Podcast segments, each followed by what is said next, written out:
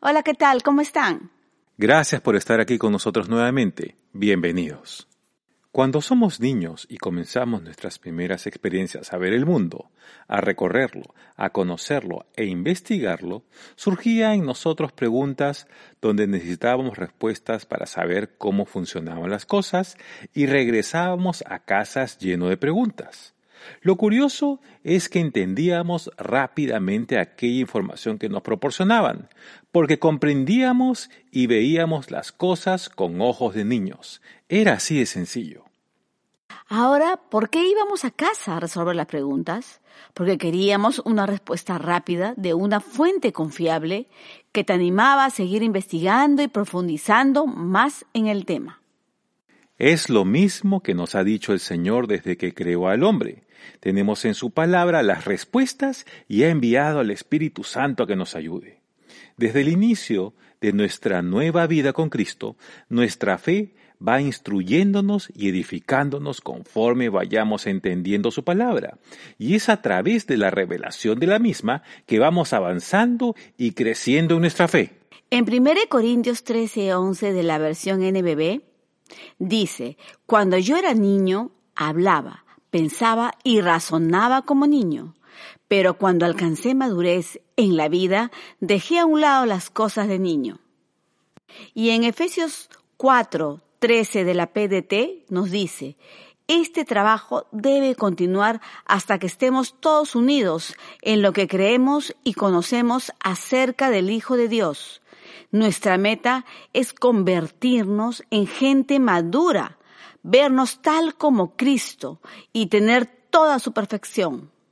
Su palabra nos enseña en estos dos versículos que vamos creciendo conforme vayamos aprendiendo su palabra hasta llegar a tener esa sabiduría y madurez espiritual en Cristo. Desde que el hombre existe, se ha preguntado el porqué de las cosas, que es el título que le hemos puesto a esta enseñanza. Pero ¿qué pasa cuando vas creciendo en fe, pero continúas con aquellas preguntas como ¿Por qué le suceden cosas malas a las personas buenas? ¿Por qué hay guerras, enfermedades, destrucción, catástrofes naturales, hambre, dolor y maldad en el mundo si Dios es tan bueno? Entendamos que las cosas malas no vienen de Dios. No es una prueba ni un castigo de parte de Él. Dios es eternamente bueno y fiel. En ocasiones, esas cosas malas que te suceden pueden ser ataques del diablo a través de diferentes situaciones o pensamientos en nuestra vida que atacan nuestra mente y cuerpo con el propósito de robarnos nuestra paz. Pero este ataque lo confrontamos firmes en Cristo con la autoridad que tenemos en Él. Tenemos la autoridad delegada en su nombre como hijos. En Filipenses capítulo 2, versículo 10 de la traducción NBI dice, para que ante el nombre de Jesús se doble toda rodilla en el cielo, en la tierra y debajo de la tierra. El diablo y sus demonios doblan sus rodillas ante el nombre de Jesús.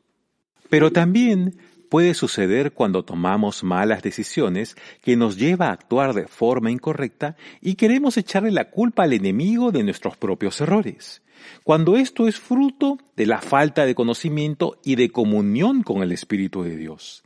Y es ahí que no logras tener la guía y dirección correcta.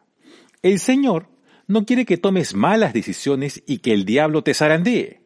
Cuando nosotros no podemos cambiar las circunstancias a nuestro alrededor, hay algo que sí podemos cambiar. Es nuestra perspectiva. Dios quiere que te definas como un hijo determinado a hacer las cosas correctas junto a Él. Decide cambiar los problemas en periodos de aprendizaje y crecimiento espiritual en tu vida. En Santiago nos enseña que las guerras, la violencia y enemistad vienen del corazón del hombre, porque éste rechaza el consejo de Dios, entonces sus decisiones y acciones lo llevan a estar separados de Él. Es el enemigo que quiere impedir que recibas las cosas buenas de parte de Dios. Dios creó al hombre para que tuviera dominio, gobernara y administrara con sabiduría la tierra. Es decir, le dio las llaves de toda la administración de la tierra. Sin embargo, el hombre, a causa del pecado, perdió esta administración. En Romanos 5, versículo 12 de la NTV nos dice, cuando Adán pecó, el pecado entró en el mundo. El pecado de Adán introdujo la muerte, de modo que la muerte se extendió a todos, porque todos pecaron. En 2 Corintios 4:4 de la versión NTV nos dice, Satanás, quien es el Dios de este mundo, ha cegado la mente de los que no creen, son incapaces de ver la gloriosa luz de la buena noticia no entienden este mensaje acerca de la gloria de Cristo, quien es la imagen exacta de Dios.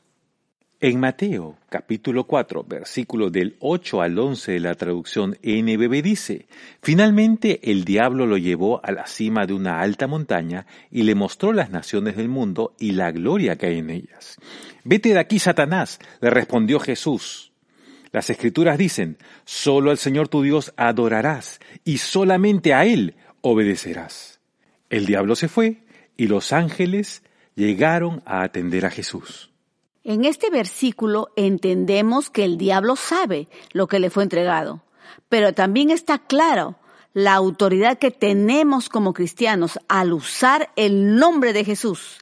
El diablo no tiene ni dominio, ni control, ni autoridad sobre el creyente. El diablo tiembla al escuchar al creyente con autoridad. Hablamos del creyente que está parado sobre la roca, que es Cristo, consciente de la autoridad que le ha sido entregada para ser usada en todo tiempo. Esa autoridad delegada a ti va de la mano con la persona del Espíritu Santo, nuestro ayudador. Esa palabra ayudador es que ayuda, auxilia, ampara, asiste, protege, refuerza, colabora, patrocina y dona. Esta palabra, usada como sustantivo masculino, es una persona que custodia y vigila las ovejas y las conduce a la manada.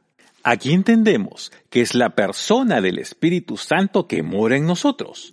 No lo vemos, no sabemos cómo luce, no es una paloma, bajó en forma de paloma. Pero Él sí nos conoce más que cualquiera y muy bien, y está en nosotros para guiarnos al lugar de destino que Dios ha preparado para nosotros. Recuerda que el Señor sabe cuando fallamos y lo reconocemos. Él está listo para restaurarnos. El Señor sabe cuando somos atacados y Él va en nuestro auxilio. Cuando te toque pasar por las cosas malas, hagan lo que dice Primera de Pedro 5, versículo 7. ¿Y qué cosa dice Primera de Pedro 5, versículo 7? En la traducción NTV dice, pongan todas sus preocupaciones y ansiedades en las manos de Dios, porque Él cuida de ustedes. El Señor es quien te mantiene en su perfecta paz, siempre y cuando todo tu ser, espíritu, alma y cuerpo estén enfocados en Él. No le permitas al diablo ni a ninguna situación que te robe la autoridad que tienes en Cristo y del amor que Dios tiene por ti. Las circunstancias o problemas producen una oportunidad inigualable para desarrollar y fabricar en ti C4. ¿Qué cosa es C4? Me preguntarás. Es confianza, carácter, constancia de tu nueva perspectiva de vida con Cristo. Recuerda, así tú no entiendas la situación por la que atraviesas, Dios es siempre fiel. Él tiene el control y ha delegado en ti su autoridad. Yo creo. ¿Y tú? Believe.